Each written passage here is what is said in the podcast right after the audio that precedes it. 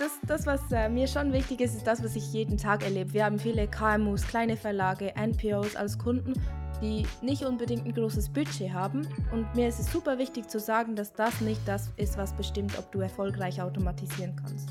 Ich glaube, schlaue, schlaue Ideen sind das, was es braucht und nicht viel Geld. Ähm, das ist so immer wieder mein Learning in der Zusammenarbeit mit unseren Kunden und ich möchte alle, die zuhören, wirklich dazu ermutigen. Es braucht nicht viel Geld, es braucht vor allem gute Ideen und wenn man die hat, hat man den größten Vorteil. Herzlich willkommen bei der 28. Episode der Dominic List Show. Auf diesem Podcast gibt's WordPress und Business Talks. Diese Woche besucht uns Simea Merki und da bin ich schon wirklich sehr gespannt auf das Gespräch. Sie ist Inhaberin und Mitgründerin von Montag und Montag ist eine sehr eigene Agentur. Also die machen auf jeden Fall sehr coole Sachen. Sie haben sich auf Content spezialisiert und mit einem sehr coolen technischen Twist in Bezug dann auch vor allem für WordPress. Also wir werden uns darüber unterhalten, wie du effizienter mit WordPress arbeiten kannst, wie du sinnvoll deine Prozesse automatisieren kannst und wie du dir einfach bei den Tipparbeiten oder bei den langweiligen Prozessen die einfach Zeit sparen kannst. An dem Punkt, Simea, herzlich willkommen. Vielen, vielen Dank, dass du heute da bist. Könntest du dich bitte auch kurz in eigenen Worten vorstellen und könntest du noch kurz erklären, welche Probleme ihr für eure Kunden löst? Hey, danke für die Einladung. Ich habe mich sehr gefreut, da zu sein. Ähm, ja, klar, ich erkläre das gerne noch ganz kurz. Äh, eben, wir sind eine Agentur, wir sind eigentlich gewachsen aus dem Publishing, also wir haben einen Hintergrund in, in Print, könnte man sagen. Also viele unserer Kundinnen und Kunden kommen aus dem Verlagswesen, sind kleine Verlage ähm, drucken vor allem und die mussten dann irgendwie ins Web. Wir haben gemerkt, dass wir denen ziemlich gut helfen können, weil wir das Web ziemlich gut verstehen, würde ich mal sagen, oder wir halt sehr jung sind und WordPress kennen und so. Und dann haben wir wie gemerkt, ja, wir können denen einen Service bieten, den sie brauchen, nämlich können wir ihnen helfen zu digitalisieren, ohne allzu viel Geld auszugeben. Und WordPress lässt sich halt eben auch sehr gut automatisieren und das ist eigentlich unser Sweet Spot, könnte man sagen. Also wir arbeiten wirklich so in dem Bereich so zwischen Automation und, und dem klassischen WordPress-Business.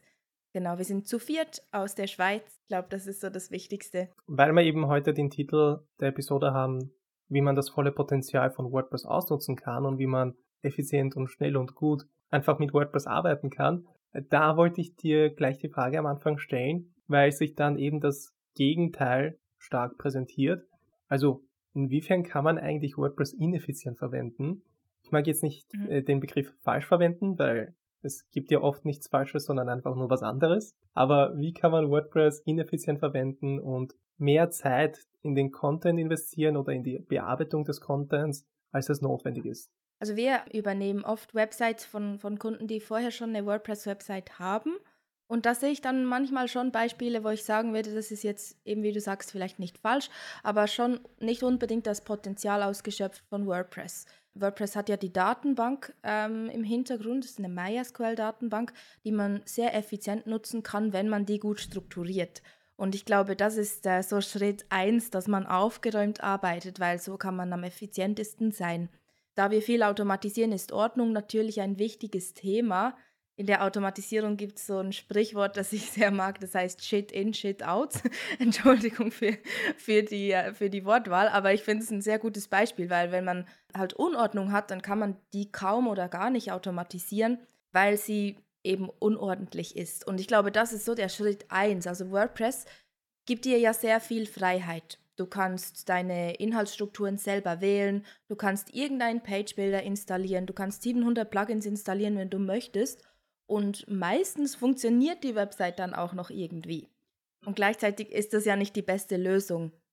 Deshalb denke ich schon, dass wenn man WordPress richtig verwenden will, um, um das wieder umzukehren, dann müsste man das geordnet verwenden. Also sich überlegen, was ist meine Inhaltsstruktur, welche Arten von Inhalt haben wir auf der Website oder generell im WordPress-System drin. Und das ist eigentlich auch Schritt eins, den wir immer machen in unseren Projekten. Zuerst einmal ein ein Bauplan, könnte man sagen. Wir überlegen uns, wie muss das Ganze strukturiert sein, damit das dann Sinn ergibt. Und ich glaube, da spart man sich dann auch wieder Zeit in der Content-Erstellung, weil man genau weiß, was muss wohin. Ich denke, das ist schon, äh, schon sehr zentral, weil es bei WordPress halt sehr einfach ist, komplexe Strukturen zu erstellen, wenn man einfach irgendwelche Plugins installiert. Ich würde sagen, das ist so der, der Fehler Nummer eins, der, der uns so begegnet. Da bin ich auch komplett bei dir, weil WordPress hat ja so ein bisschen so diesen negativen Ruf bekommen, das, mhm. das System zu sein, wo du schnell und günstig einfache Projekte umsetzen kannst. Und dann, wenn man das schnell und günstig macht, dann macht man das wahrscheinlich nicht mit zu vielen Gedanken, wie das eben strukturiert sein soll, dass welche mhm. Plugins mhm. man da konkret verwenden will, welche kann man sich sparen mhm. und solche Sachen. Und im Endeffekt, wenn man das von Anfang an so, ich sage jetzt mal ein bisschen so freestylt und wenn man da jetzt nicht viel Erfahrung hat, wenn mit Webseiten bauen, dann kommt danach einfach ein Kudelmudel raus und da kommt mhm. halt eben mhm. kein gutes Ergebnis raus. Und wenn dann Leute einfach so das erste Mal eine WordPress-Seite sehen von einem Mitbewerber oder von einem Bekannten, von einer Freundin, und dann ist das so ein mega Chaos an Plugins drinnen und im Backend und das Ganze und das verlangsamt dann noch alles und so weiter, dann, ja, dann kann ich mir schon vorstellen, dass man so einen schlechteren Ruf bekommen kann. Aber wenn man mhm. das richtig angeht, wenn man das strukturiert von Anfang an angeht, dann ist das auf jeden Fall ein, ein, ein sehr gutes Ding. Aber wenn man jetzt ja, zum Beispiel zum ersten Mal eine Webseite aufbaut und noch keine Erfahrung hat oder sich da in das Thema noch nicht so sehr vertieft hat, was kann man da eigentlich machen? Also, was kann man jetzt zum Beispiel beim, wie kann man sich beim Erstellen von WordPress-Content Zeit sparen? Gibt es da irgendwelche Tipps oder irgendwelche Sachen, die du uns weitergeben kannst, die du schon bei anderen Webseiten gesehen hast oder wo du schon diese Muster erkannt hast, so, okay, das kommt besonders oft vor oder mhm. das hilft eigentlich immer oder das hat den meisten Kunden von euch geholfen. Hast du da irgendwelche Patterns, die du erkannt hast, die du jetzt an uns weitergeben könntest? Wenn ich die alle wüsste, dann, dann wäre ich wahrscheinlich auch glücklicher in meinem Alltag. Nein, ich glaube, also was, was eben nach der Ordnung dann schon kommt, sind Prozesse. Und wir, wir probieren die auch sehr gut abzubilden. Wir probieren uns sehr gut zu überlegen, wer tut was in dem System drin. Also WordPress hat ja schon die Rollenverwaltung, du hast ja schon fünf verschiedene Rollen, du hast den Admin, den Redakteur und so weiter. Und du kannst natürlich denen verschiedene Fähigkeiten zuweisen. Und oft hilft das schon, um Zeit zu sparen, einfach mal auszublenden, was man alles nicht braucht. Ähm, Gerade bei unseren Redaktionskunden ist das zentral, dass wir uns gut überlegen, hey, was müssen die wirklich sehen und was lenkt die nur ab. Da denke ich mir auch, dass das die Agenturen, die mit WordPress arbeiten, da schon ein bisschen besser, besseren Job machen sollten. Also ich glaube, wenn ich, wenn ich in fremde Websites reinschaue, dann denke ich mir manchmal schon, boah, das ist echt kompliziert, die zu bedienen. Und, und da denke ich eben schon mal nur, nur auszublenden, was es nicht braucht. Ist ein Plugin oder ein, ein Tool, was man nutzen kann, zum Beispiel AdMinimize, was wir sehr gerne verwenden, um einfach das Backend so ein bisschen zu vereinfachen. Und wenn das schon mal einfacher aussieht, dann ist es schon mal einfacher zu starten. Ich glaube, das ist äh, Schritt 1. Und Worauf wir natürlich auch sehr fokussiert sind, ist der Blog-Editor, also der Gutenberg-Editor, der halt schon ähm, dich schneller machen kann, wenn du zum Beispiel Vorlagen nutzt oder mit, ja, halt mit Templates arbeitest, mit Blog-Patterns und so weiter. Also mit Systemen, die dir halt helfen, irgendwie Strukturen einzufügen, ohne dass du jedes Mal bei Null starten musst, weil Inhalte haben ja oft eine Struktur, die sich wiederholt. Und das ist schon auch etwas, wo ich denke, da kann man sich sehr viel Zeit sparen. Wo man nicht Zeit sparen sollte, denke ich, ist sicher in der Content-Erstellung dann. Also Schreiben braucht Zeit, das ist halt so. Das lässt sich auch nicht wirklich automatisieren. Ich, ähm, ich arbeite schon ab und zu mit ChatGPT, aber man muss trotzdem die richtigen Themen finden und so. Und ich glaube, das ist ja auch de der spannende Teil der Arbeit. Ähm, ich glaube, wenn man, wenn man den weniger spannenden Teil vielleicht, also das Aufbauen, das Organisieren von Inhalten, halt so möglichst gut vorbereitet, dann spart man sich sehr viel Zeit. Ich glaube eben, es, es geht so wieder in die Richtung aufgeräumt arbeiten, aber auch in die Richtung sich mal ausblenden, was man nicht braucht. Das hilft sicher. Kurze Unterbrechung in eigener Sache, deswegen das Hemd. Und zwar geht es um die WordPress Community Gruppe. Wir haben jetzt eine Community Gruppe auf Discord und dort kannst du Antworten auf deine WordPress-Fragen finden. Du bekommst konstruktives Feedback zu deinen WordPress-Projekten und es gibt regelmäßige Sprechstunden, die ich dort hosten werde. Dort kannst du live deine Fragen stellen oder einfach teilnehmen und zuhören, welche Fragen andere Teilnehmer haben. Dort werden teilweise auch Podcast-Gäste sein, andere Experten aus der WordPress-Branche. Also da wirst du wirklich cooles Feedback bekommen und coole Antworten auf deine Fragen. Und das alles ist kostenlos. Das Einzige, was du machen musst, du musst unten auf den Link klicken. Dort kommst du zu der Seite, wo du dich anmelden kannst. Und dann bekommst du die gesamte Anleitung, wie du der Community-Gruppe beitreten kannst. Und jetzt geht's weiter mit dem Video. Deswegen finde ich es ein bisschen spannend, mich mit dir heute zu unterhalten, weil wir haben eigentlich viele Parallelen, was das angeht, einfach Prozesse zu identifizieren und diese zu vereinfachen. Weil mhm. das, wo ich glaube, da wo einfach die Motivation entsteht für viele Relaunch-Projekte, ist zum Beispiel, okay, die Webseite wurde vor zehn Jahren oder vor fünf Jahren aufgebaut von einem Kunden und dann wurden schon so viele Plugins installiert und jedes Plugin hat so irgendwie mhm. so eine eigene Philosophie. Also jeder Entwickler oder jedes Team hat so eine eigene Philosophie, wo die Einstellungen in WordPress sein sollten. Schaut das, soll das so ausschauen? Soll das so ausschauen? Wo befindet sich das? Gehört das zu den Team-Einstellungen? Braucht man dafür ein eigenes mhm. Plugin? Mhm. Und dann gibt es noch diese ganzen Widgets und so weiter und so fort. Also gibt es viele Möglichkeiten, WordPress zu erweitern, was super ist, aber das kann dann auch ein gewisses Chaos reinbringen, weil einfach zu viele Plugins auf der Webseite installiert sind. Mhm. Und ja. ich mache das speziell jetzt auch in WordPress, also ausschließlich WordPress. Ich weiß, dass ihr auch viel mit WordPress arbeitet, aber ihr arbeitet, ihr arbeitet auch mit anderen Systemen. Und das, wo ich halt überhaupt keine Erfahrung habe, sind die anderen Systeme. Und wenn man jetzt sich so denkt, okay, WordPress ist ja nicht perfekt, kein System ist perfekt, aber wie steht das im Vergleich zu den anderen Systemen, mit denen man Content erstellen kann, also mit anderen CMS, wie zum Beispiel, keine Ahnung, Drupal, Joomla und so weiter. Da weiß ich nicht, ob es jetzt aktuell vielleicht neue Systeme gibt, aber kannst du mhm. uns da einen Vergleich ziehen zu mhm. WordPress? Also ist WordPress wirklich das Beste, mit was man arbeiten kann? Oder gibt es da auch bessere Systeme oder was definiert eigentlich das beste System für den Kunden oder für mhm. das Projekt? Ja, es ist schon fast eine philosophische Frage. ähm, also ich möchte noch erwähnen, wir sind schon wirklich auf WordPress spezialisiert. Also wenn es jetzt um die Umsetzung geht, dann sind wir schon bei WordPress am fittesten. Wir machen halt häufig Migrationen zu WordPress. Das ist sicher etwas, wodurch man andere Systeme kennenlernt. Und wir haben auch Erfahrung in, in der Content-Erstellung, also wo es dann nicht nur um Websites geht, sondern halt eben auch um Systeme, die man sonst nutzt, um Artikel zu schreiben, also die Redaktionen zum Beispiel nutzen. Und wenn wir da WordPress mal in den Quervergleich stellen, dann kommt der Blog-Editor sehr weit vorne bei den Argumenten, finde ich. Also der, der Gutenberg-Editor oder wie man den auch nennen will, der Editor, wo man Blogbeiträge zum Beispiel schreibt in WordPress, ähm, der ist sehr einfach und der ist sehr customizable, also anpassbar und der ist, glaube ich, schon ein großer Vorteil von WordPress. Wenn wir das System neu einführen, also WordPress neu einführen bei unseren Kundinnen und Kunden, dann haben wir in der Regel zu viel Zeit eingeplant, um den Gutenberg-Editor zu erklären. Und der ist dann deutlich einfacher, als das alle erwartet haben. Und ich glaube, da macht der Gutenberg-Editor schon ein wichtiger Teil aus. Also das, das Erstellen von Inhalten oder das Schreiben, das ja, Zusammenstellen von Inhalten kann schon sehr einfach sein mit WordPress, wenn man zum Beispiel Gutenberg-Editor nutzt. Und dann ist WordPress natürlich Open Source. Ähm, das ist ein wichtiges Argument. Ähm, ich glaube, das ist so ein bisschen das, was wir vorher auch gemeint haben, oder es ist Fluch und Segen zugleich. Äh, man hat einerseits die volle Freiheit zu wenig Kosten und gleichzeitig hat man die volle Freiheit, was auch super gefährlich sein kann. Ja, dieses Open Source Gedanke, der, der, den finde ich zum Beispiel sehr wichtig, weil ich glaube auch, der ermöglicht halt vielen kleineren Unternehmen auch, auch etwas zu erreichen, was sie sonst gar nicht bezahlen könnten, wenn es nicht Open Source wäre. Und gleichzeitig muss man da halt super vorsichtig sein und nicht einfach alles verwenden, nur weil man es kann. Ähm, und ich, ich denke aber schon, die, diese Freiheit kombiniert mit der Community von WordPress, also die Open Source Community auch, das ist schon etwas, was einzigartig ist bei WordPress und das kenne ich auch sonst nicht von anderen Systemen.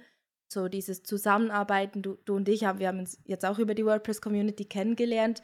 Man diskutiert über WordPress, die Agenturen kennen einander, hm, man arbeitet zusammen. Das finde ich schon etwas sehr Schönes und ein großer Vorteil von WordPress. Ich sage sag immer, wenn du ein Problem mit WordPress hast, dann bist du wahrscheinlich nie die erste Person, die das Problem hat.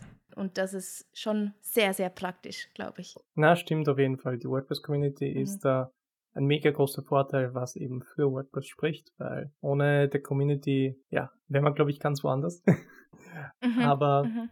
Jetzt, um die Frage noch aufzugreifen, im Vergleich zu den anderen, anderen Systemen, zusammenfassend ist eben der, ich sage jetzt mal unter Anführungszeichen neu, weil den gibt's ja schon ein paar Jahre, den Gutenberg-Editor, den Blog-Editor, den finde ich auch mega super und finde eine spannende Entwicklung und in die Richtung, mhm. in die sich weiterentwickelt, das wird in meinen Augen zumindest immer besser, haben mhm. die anderen Systeme, ich weiß nicht, inwiefern du jetzt da Erfahrung hast, die mit anderen Systemen bei der Content-Bearbeitung und so weiter, die anderen Systeme, haben die auch so eine Art von Blog-Editor oder haben die einfach so wie den klassischen alten WordPress äh, Rich mhm. Text Editor oder haben die dann eigene Page-Builder? Mhm. Also die, die verbreitetsten Systeme haben schon mehr als nur so ein Textfeld. Ich glaube, das braucht es heute auch. Ähm, aber wenn man jetzt den ganzen CMS-Markt anschaut, dann haben halt viele, sind, sind auch Closed-Source-Systeme. Also wenn wir zum Beispiel Squarespace nehmen oder Wix oder so, also diese Systeme, die du einfach mietest und dann nutzt, die haben in der Regel schon so einen Page-Builder drauf. Der erinnert dann vielleicht eher an Elementor, wenn man jetzt nur WordPress kennt. Elementor erinnert vielleicht auch umgekehrt an die. Und dort ist es halt dann schon so, dass du einfach das kriegst, was sie dir vorgeben. Und ich glaube, da kommt wieder der Open Source Gedanke. Also bei Gutenberg, den kann ich ziemlich erweitern, wenn ich das möchte. Ich kann eigene Blöcke registrieren, wenn ich gut genug coden kann.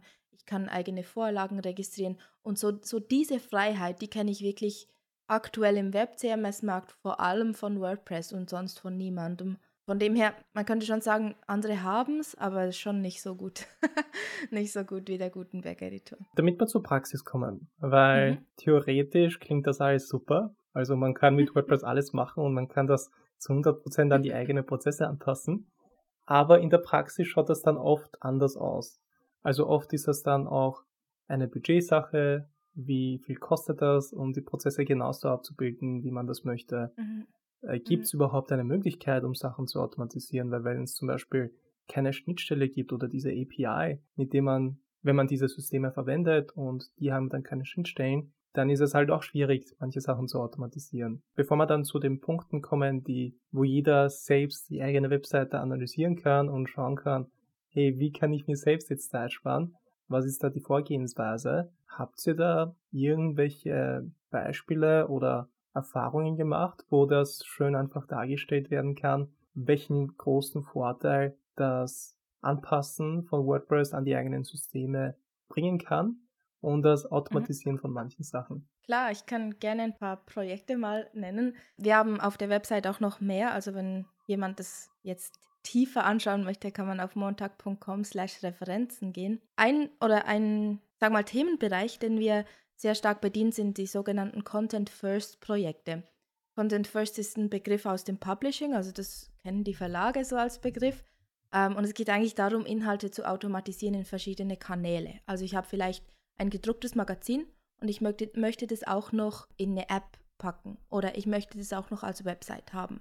Ich möchte nicht nur das PDF hochladen, sondern was Cooles machen. Das können wir mit WordPress eigentlich erledigen. Also wir können aus WordPress, wenn wir jetzt ein Magazin haben, können wir auf WordPress bloggen und dann automatisieren zu zum Beispiel InDesign, um das Magazin dann zu setzen. Also InDesign ist eine Software, wo man Print gestalten kann. Das sind jetzt zum Beispiel Projekte, die wir sehr häufig machen, die extrem viel Zeit sparen und vor allem den mühsamen Aufwand, nämlich die Copy-Paste-Arbeit ersparen. Das sind eben die Content-First-Projekte, das ist das eine. Und das andere ist natürlich auch die ganzen Automatisierungen, die man sonst vielleicht hat in, in andere Systeme. Also denkt da an einen Kunden, der das ERP an die Website anbinden möchte, also äh, zur Kundenverwaltung an die Website anbinden möchte. Oder wir haben Projekte, wo wir direkt zu Social Media automatisieren. Also ich mache einen Blogpost und dann kommt automatisch einen Post auf Instagram dazu. Also solche Dinge kann man schon automatisieren. Wir haben auch Kunden, die äh, zum Beispiel eine Menükarte haben und die man dann von der Website automatisch in ein PDF generieren kann. Also ich habe das Menü einerseits auf der Website und andererseits als PDF und kann mir das dann einmal wöchentlich einfach so ausspielen. Und ich denke halt so, für, für wiederholende Arbeiten sind Automatisierungen schon, schon sehr wertvoll und WordPress ist sehr, sehr geeignet dafür. Das mit dem, mit dem Speiseplan fand ich eigentlich ziemlich cool, weil das, wir haben uns mich mhm. vor, dem, vor der Aufnahme ein bisschen unterhalten und mhm. da hast du mir davon erzählt. Also, so wie ich das verstanden habe, wenn ich das richtig im Kopf habe, hat davor ein Kunde von euch einfach händisch den Speiseplan immer erstellt und dann genau. händisch immer ausgespielt und, keine Ahnung, auf alle möglichen Medien, auf die Webseite, Printformat, für die Monitore im Gebäude und so weiter. Mhm. Mhm. Und dann habt ihr das so geändert, dass man das nur einmal in WordPress einstellen muss und dann wird das überall hin, also exportiert, glaube ich, für Druckformat und dann für die mhm. Monitore mhm. dargestellt. Da habt ihr die, den Zugang zu Software, glaube ich, hergestellt oder damit das dann eben dargestellt wird, dann korrekt auf ja, den Monitoren? eigentlich ist es eine Fullscreen-Website, ja. das ist okay. keine Hexerei. genau. Ja, ja, das Spannende an dem Projekt war wirklich, da kommt jetzt eigentlich einer eine der Punkte auf, den wir vorher schon besprochen haben. Ähm, das Hauptproblem war auch, dass die Website nicht aufgeräumt war vorher. Das heißt, die Sekretariatsmitarbeitenden oder der Koch, der, der das Menü halt schreibt jede Woche, der konnte das gar nicht in die Website abfüllen, weil das so schwierig war. Ähm, und dann haben wir einfach erstmal die Website aufgeräumt. ähm, und das ist dann eben schon, schon schneller. Also das ging dann schon schneller, weil der das jetzt selber machen kann. Also der muss jetzt nicht mehr einen Zettel schreiben, den irgendwo hinbringen und dann geht es jemand, gibt es jemand in den Computer ein und so. Also der macht es einfach selber jetzt. Das ist schon der erste Schritt, wo es schneller geht. Ähm, und dann liegt das einfach in der WordPress-Datenbank und lässt sich dann ausspielen. Zum Beispiel in einen PDF oder in so einen Slider für so, eine, so ein Screen vor Ort.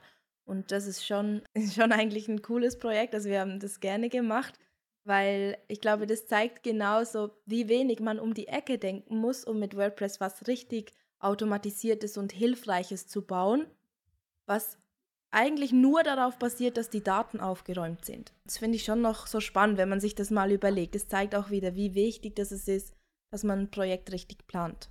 Ähm, wenn ihr dann aber so ein Projekt angeht, wie geht ihr das dann an? Also wie kommt ihr überhaupt zu dem Entschluss, okay, das sollte man aufräumen, an dem sollte man schrauben, mhm.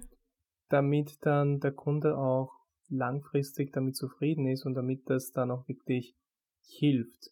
Weil, okay, man kann sehr viele Sachen automatisieren, aber es ist irgendwie die Automatisierung ist wenig unnötig, wenn das, wenn mir das halt nicht wirklich hilft. Also, mhm. sage jetzt mal zum mhm. Beispiel, klassisches Beispiel, okay, vielleicht ein bisschen von einer anderen Baustelle, aber es gibt ja dann die WordPress-Automatisierungen, die, also nicht, also die WordPress-Updates, die automatisiert werden können. Also per mhm. Default sind die, glaube ich, automatisiert, aber das gibt mir eigentlich mehr Arbeit dann, weil wenn ich dann die E-Mail bekomme, okay, es wurden automatische Updates eingespielt, dann sollte ich das verantwortungsbewusst einfach überprüfen, Caches leeren, überprüfen, wird die Webseite korrekt angezeigt und so weiter. Und dann gehen da schon, keine Ahnung, eine halbe Stunde drauf. Wenn irgendwas nicht passt, geht da noch mehr Zeit drauf. Und Deswegen habe ich zum Beispiel jetzt mehr Arbeit investieren müssen, einfach nur weil sich die Updates automatisch eingespielt haben. Und wenn ich das zum Beispiel mir eingeplant habe, im, im Plan, dass ich das einmal im Monat oder alle zwei Monate die Updates einspiele und dann mhm. überprüfe mhm. ich das gleich, dann muss ich da wahrscheinlich weniger Zeit investieren, um genau das gleiche Resultat zu erzielen. Und wenn mhm. ihr dann zum Beispiel euch mit jemandem trifft, der sagt so, hey, also erstens mal würde es mich interessieren, wie kommt man überhaupt zu dem Gedanken, hey, ich könnte was automatisieren, weil irgendwas passt nicht bei mir? Also mhm. was ist so das Problem, was die meisten Leute haben? Und wie kommt ihr dann zu den richtigen Punkten, an denen ihr schrauben könnt, damit das dann auch wirklich hilft und damit das im Endeffekt Zeit und Geld spart? Also, dass, dass man merkt, dass man automatisieren kann, das ist ein, eines unserer größten Marketing-Fragen, äh, die wir uns immer wieder stellen. Also, viele wissen halt gar nicht, wie einfach es wäre und wie günstig es auch wäre, so eine Automatisierung einzurichten. Ähm, wir, wir versuchen jetzt einfach gute Beispiele zu zeigen, die immer wieder irgendwo darzustellen, damit alle wissen, das geht. Das ist natürlich schon wichtig. Und, und ich muss auch sagen, wir haben viele Kunden, die selber Agenturen sind, die dann uns ins Spiel bringen. Also oft braucht es dann doch noch eine Fachperson, die merkt, ah, ich glaube schon, dass man das automatisieren könnte. Und die bringt uns dann ins Spiel. Also, so startet es oft. Und dann starten wir eigentlich mit dem, mit dem Prozess, dass wir mal überlegen, hm, wie ordnen wir das jetzt. Und dieser Prozess, den nennen wir Datenmodellierung. Also wir probieren ebenso die Daten wie, wie Lego-Steine aufzubauen, sich zu überlegen, welche Felder braucht es, welche Person muss was tun und was wird immer wieder gemacht. Das sind so klassische, ähm, sag mal, Gesichtspunkte, die ein, Automatisierungssystem natürlich abbilden muss. Man muss wissen, welche Schritte werden immer wieder kommen, weil die lohnt es sich zu automatisieren. Und kann ich mir das so ähm, vorstellen? Ist das dann so ein Word-Dokument oder ist das so ein grafisches mhm. Diagramm oder wie kann ich mir das vorstellen, was dabei rauskommt? Gute Frage. Es ist schon eher ein grafisches Dokument. Also wir versuchen das wirklich ja möglichst visuell darzustellen. Ähm, für uns am Ende als Agentur ist es natürlich einfach ein Bauplan. Das sind die Custom Fields, das sind die Custom Post Types. Aber für die nicht technischen Menschen, sage ich mal, versuchen wir das eigentlich aufzuzeichnen. Es ist wirklich wie, wie ein Bauplan, sehr grafisch. Gibt hin und wieder schon Projekte, wo wir das dann auch ausschreiben, aber eher selten. So eine grafische Darstellung hilft schon, dass man sich auch ein bisschen vorstellen kann, wie sieht dann das System danach aus. Und wie kommst du dann zu der Entscheidung, okay, jetzt haben wir alle Prozesse erfasst, die mhm. der Kunde so macht und keine Ahnung, priorisiert dann der Kunde das oder sagst dir, okay, das klingt vielleicht nicht so wichtig, aber im Endeffekt wird das dir an so vielen anderen Stellen Zeit sparen, dass es halt vielleicht mhm. doch wichtig ist, das am Anfang zu automatisieren mhm. oder zu verbessern oder damit ihr euch damit beschäftigen könnt. Oder geht sie dann, also wie trifft sie überhaupt die Entscheidung, was ist am wichtigsten, dass man sich damit beschäftigt? Oder wie erklärt ihr oder wie erzählt ihr davon dem Kunden, damit das auch so wirklich rüberkommt, wie es rüberkommen sollte. Also damit es nicht so rüberkommt, mhm. so, okay, das sind jetzt irgendwelche Sachen, Automatisierungen und so weiter.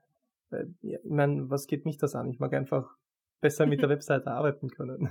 Ich denke schon, was, was sehr wichtig ist, ist sich zu überlegen, was sind denn die Dinge, die, die auch manchmal halt nerven und immer wieder vorkommen. Also eben dieses Abtippen von einem Zettel eines Menüs auf einen Computer zu übertragen. Das ist ja ein Abtippen. Das macht niemand gern. Oder ich kenne niemanden, der das gern macht.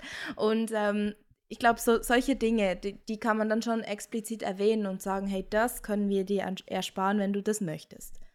Ähm, und dann glaube ich aber schon auch, dass die Kunden da schon genug selber, selber das Wissen drum haben, wie viel Geld da schon verloren geht, weil sie immer wieder wiederholte Arbeiten machen. Da ist es dann oft einfach ein Aufrechnen von Initialaufwand, also wie viel kostet es, die Automatisierung zu machen, versus was kostet es uns weiter nicht zu automatisieren.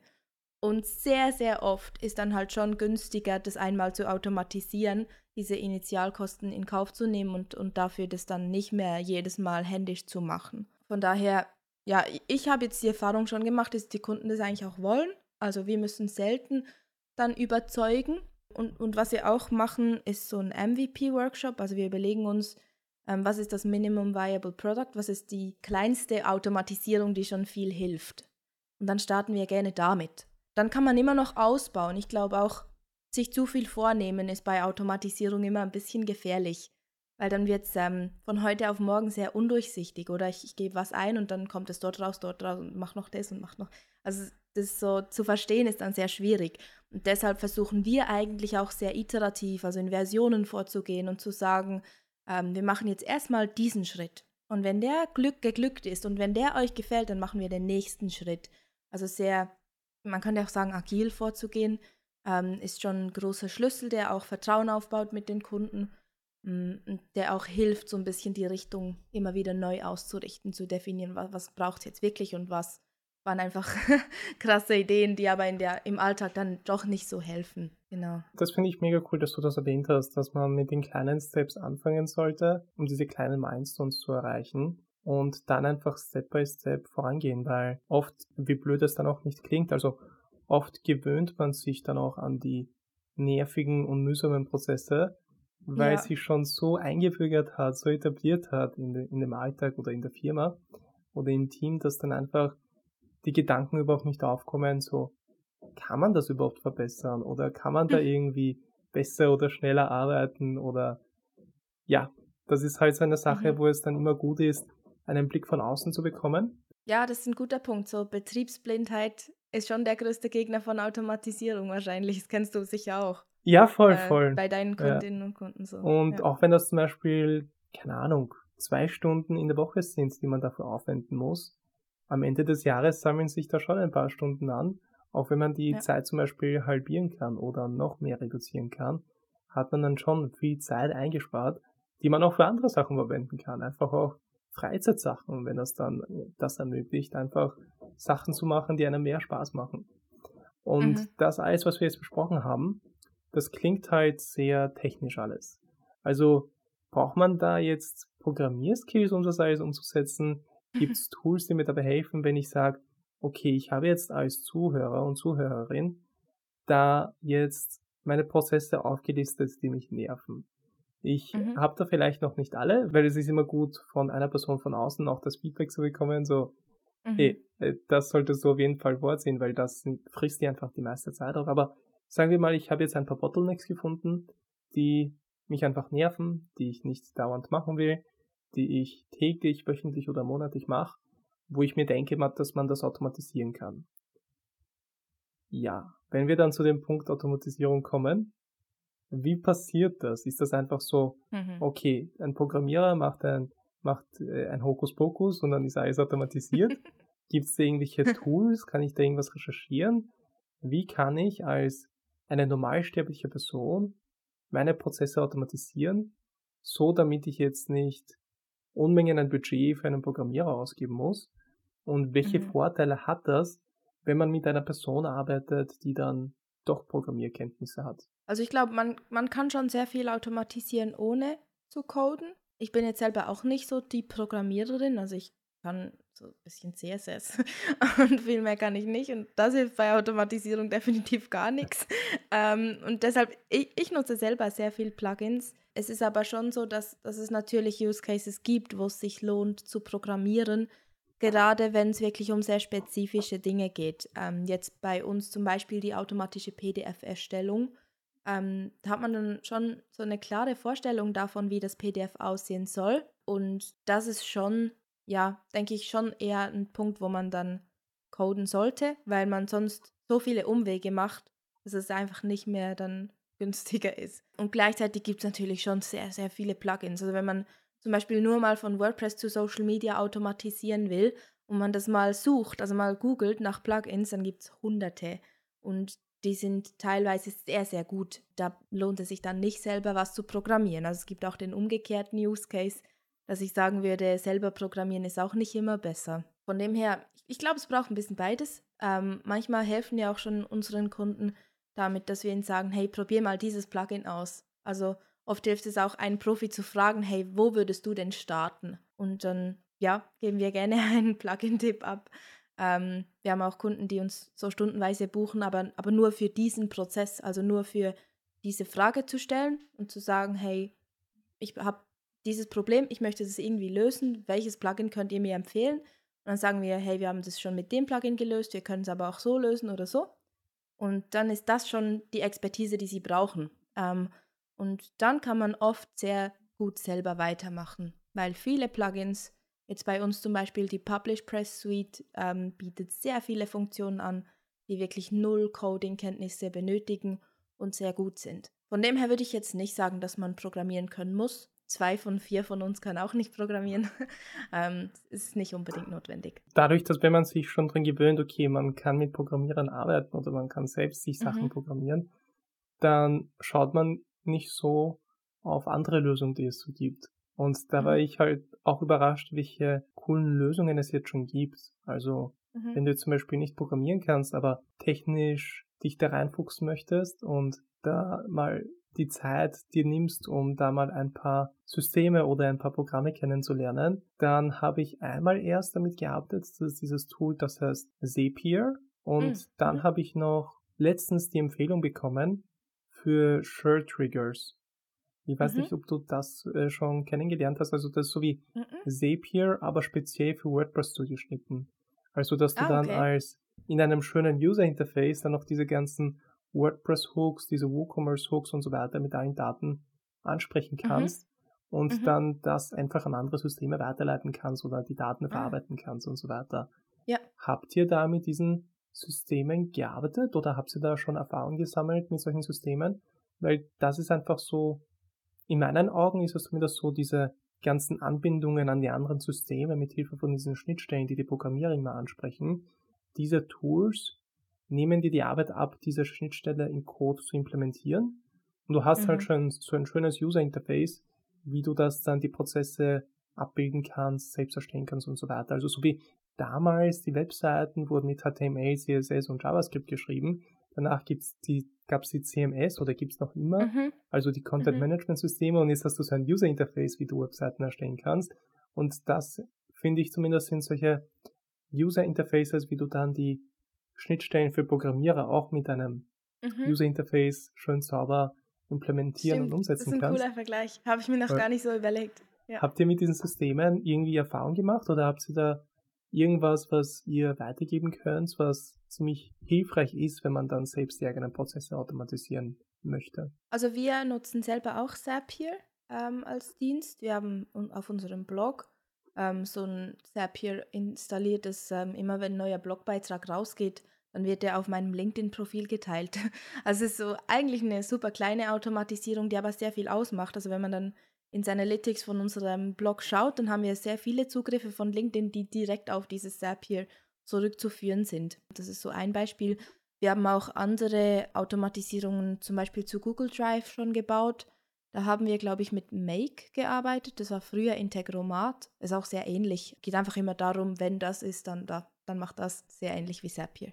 Also wir nutzen die Tools sehr gerne und oft. Das, der, der weitere Vorteil ist natürlich, wenn du die API selber programmierst, dann musst du die natürlich auch instand halten. Also LinkedIn macht dann ein API-Update oder Twitter oder X macht ein API-Update und du musst dann die, diese Schnittstelle wieder anpassen und Zapier macht es halt für dich. Also das ist schon sehr lohnenswert, wenn man jetzt sicherstellen will, dass der, die API lange funktioniert, dann ist das schon sehr sinnvoll. Ja, und da gibt es da gibt's APIs oder eben diese Schnittstellen, die jahrelang gleich bleiben, wo sich nichts ändert. Und da gibt es manche, wo ja. alle paar Monate sich was ändert, wie zum Beispiel bei diesen ganzen Social Media Schnittstellen.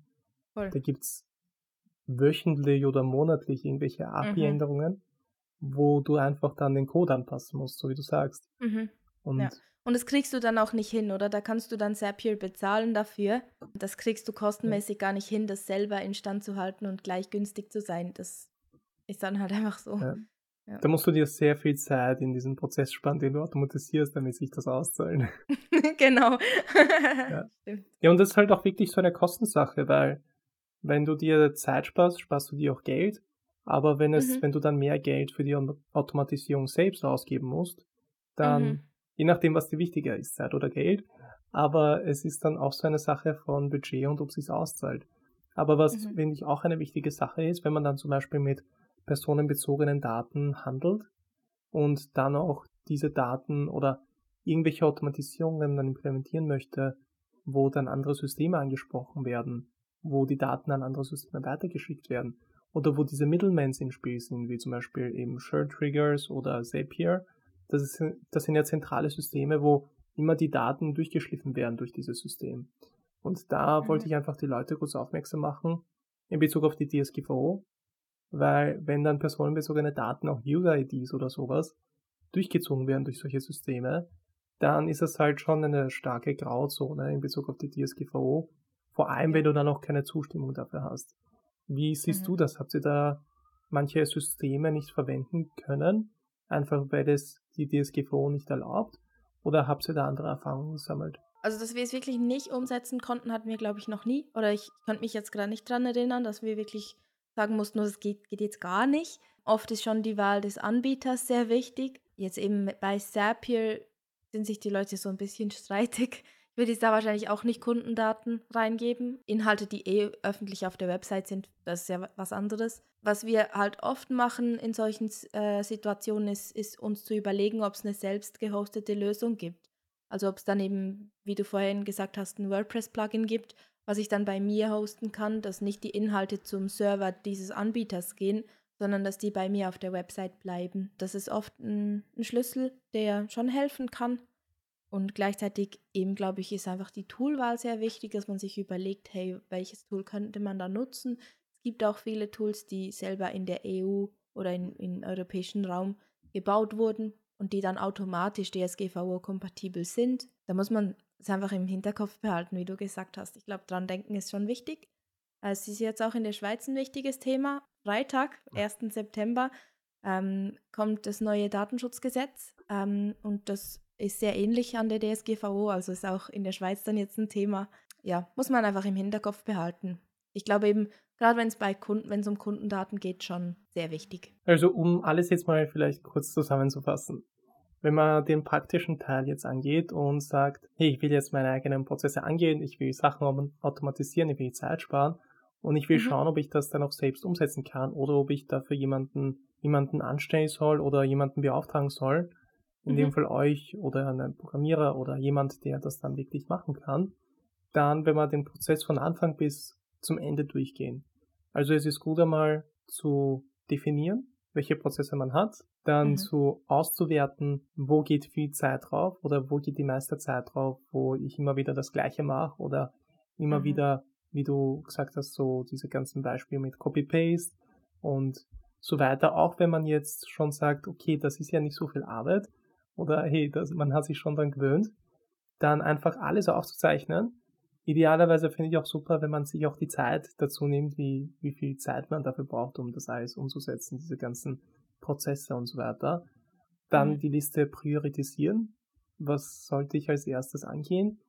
Währenddessen kommt wahrscheinlich eben dieser Step, wo man aufräumt, weil wenn man die Prozesse definiert, dann räumt man einfach insofern auf, dass man mal alles definiert und schaut, okay, was gibt's, was gibt's nicht, mhm. was brauche ich nicht und so weiter und dann einfach Lösungen zu überlegen, wie man das automatisieren kann und ob man das automatisieren kann. Und die Lösungen sind, finde ich, dann immer sehr individuell. Es gibt halt gewisse Patterns, wie zum Beispiel, wenn du Social Media Blogs publizierst, dann für mhm. LinkedIn, für Instagram, für Facebook und so weiter, dass die Prozesse, die sind dann noch sehr ähnlich, wenn man diese automatisiert, wenn man fertige Tools verwendet. Siehst du den Prozess so als richtig oder hast du, kannst du da was hinzufügen oder Hast du da einen anderen hm. Zugang dazu? Nein, ich glaube, glaub, das beschreibt Ich glaube auch wichtig, dass man den Prozess immer wieder geht und, und einfach, wenn man den dann ein, zwei Monate im Einsatz hat, dann den nochmal überprüft und nochmal schaut, hey, sind wir wirklich schneller? Und wenn ja, super, wenn nicht, was tun wir? Ähm, schon so dieses schrittweise verbessern. Das ist schon wichtig, glaube ich. Ja, dann werden wir uns langsam dem Ende der Episode heute nähern. Da würde ich dir gerne noch den Spotlight geben, falls du etwas anbieten möchtest, falls du etwas den Zuschauern und den Zuschauerinnen weitergeben möchtest, dann würde ich dir gerne jetzt den Spotlight geben und dann gehen wir weiter zu den Bullet-Fragen. Mhm, danke.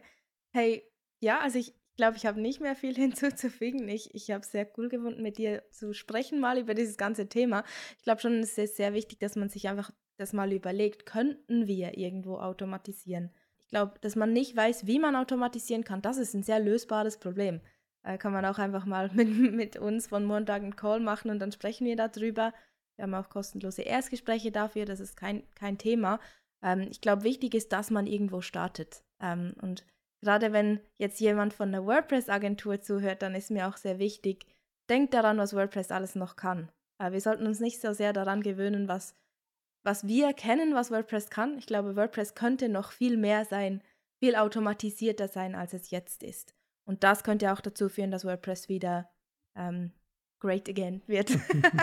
genau. Ich glaube schon, das ist, äh, das ist schon mein Herzensanliegen auch, dass man sich äh, gute Lösungen tatsächlich überlegt und nicht einfach im, im so, wir sagen in der Schweiz courant normal, also im, so im Alltagswasser irgendwie mitschwimmt, ähm, sondern sich immer wieder überlegt, hey, was, was könnten wir besser machen? Dann kommen wir zu den Bullet-Fragen. Das ist einfach, das Konzept von den Bullet-Fragen ist einfach, sag das erste, was dir in den Kopf schießt und dann gehen wir mhm. die einfach schnell durch. Es werden okay. insgesamt drei Fragen sein. Mhm. Erste Frage ist, okay, Montag gibt's nicht. WordPress gibt's nicht. Und alles, was du machst in deiner Arbeit, gibt's nicht. Was wird dein Alternativberuf? ähm, Wenn es dann äh, Geld verdienen auch nicht geben müsste, dann würde ich Musikerin sein.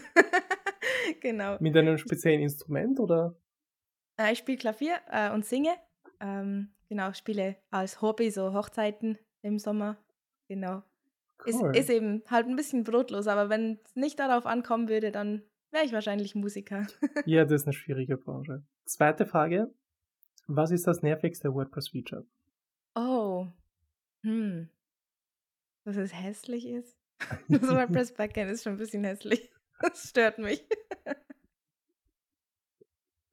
ja, ist kein Feature, tut mir leid, ja. aber als, als äh, auch designliebender Mensch könnte man da schon mal ein Upgrade machen. Das ist ein super Beispiel von Sachen, an die man sich gewöhnt. Die bleiben dann so. Mhm. Ja, was war dein letzter Aha-Moment mit WordPress, wo du überrascht warst, dass WordPress das auch kann? Also wir, wir hatten neulich einen, äh, einen Kunde, dort mussten wir oder durften wir äh, einen Newsletter einbauen und wir haben da mit MailPoint gearbeitet. Und ich habe schon sehr oft mit MailPoint gearbeitet, aber ich habe es mal so von, von Anfang bis Ende ganz alleine gemacht. Und da ist mir schon klar geworden, so, so ein Plugin kann schon wahnsinnig viel ähm, Funktionen erweitern das war schon für mich wieder so ein Aha-Moment, so aha, Plugins sind dann schon eben das, wovon WordPress lebt. Ja, die Erfahrung habe ich letztens auch mit Mailpoet gemacht. Ja, ja, das ist unglaublich äh, vielseitig. Ja, und das Coole finde ich an dem, dass du dir einfach so in einem Drag-and-Drop-Editor E-Mails erstellen kannst und mhm. E-Mails zu erstellen und oder die selbst zu schreiben mit HTML oder CSS. Die Arbeit will man sich einfach nicht antun.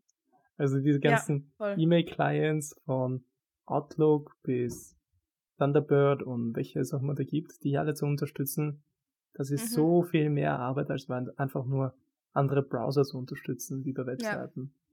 Ja. ja. deswegen weiß ich das auch sehr zu schätzen, dieses Tool, dieses Plugin. Gibt es noch eine finale Message, die du an die Zuschauer und Zuschauerinnen weitergeben möchtest? Ich glaube, das, das, was äh, mir schon wichtig ist, ist das, was ich jeden Tag erlebe. Wir haben viele KMUs, kleine Verlage, NPOs als Kunden, die nicht unbedingt ein großes Budget haben. Und mir ist es super wichtig zu sagen, dass das nicht das ist, was bestimmt, ob du erfolgreich automatisieren kannst. Ich glaube, schlaue, schlaue Ideen sind das, was es braucht und nicht viel Geld. Ähm, das ist so immer wieder mein Learning äh, in der Zusammenarbeit mit unseren Kunden. Und ich möchte alle, die zuhören, wirklich dazu ermutigen. Es braucht nicht viel Geld, es braucht vor allem gute Ideen. Und wenn man die hat, hat man den größten Vorteil. Sehr cool. Sehr cool. Na, ich finde das äh, ein mega cooles Gespräch, sehr interessant und würde mich sehr freuen, wenn das so ein paar Zuschauer und Zuschauerinnen dazu inspirieren würde, ein paar Prozesse sich anzuschauen, die man so selbst mhm. hat und die man dann vielleicht auch automatisieren kann. Es werden auf jeden Fall alle Kontaktdaten, alle Links zu euch, zu dir, da nach unten verlinkt sein. Und mhm. dann, ja, dann an der Stelle vielen, vielen Dank. Hat mich sehr gefreut. Wir bleiben auf jeden Fall in Kontakt. Und sehr gerne, danke dir. Danke. Und wir hören uns dann in der nächsten Episode.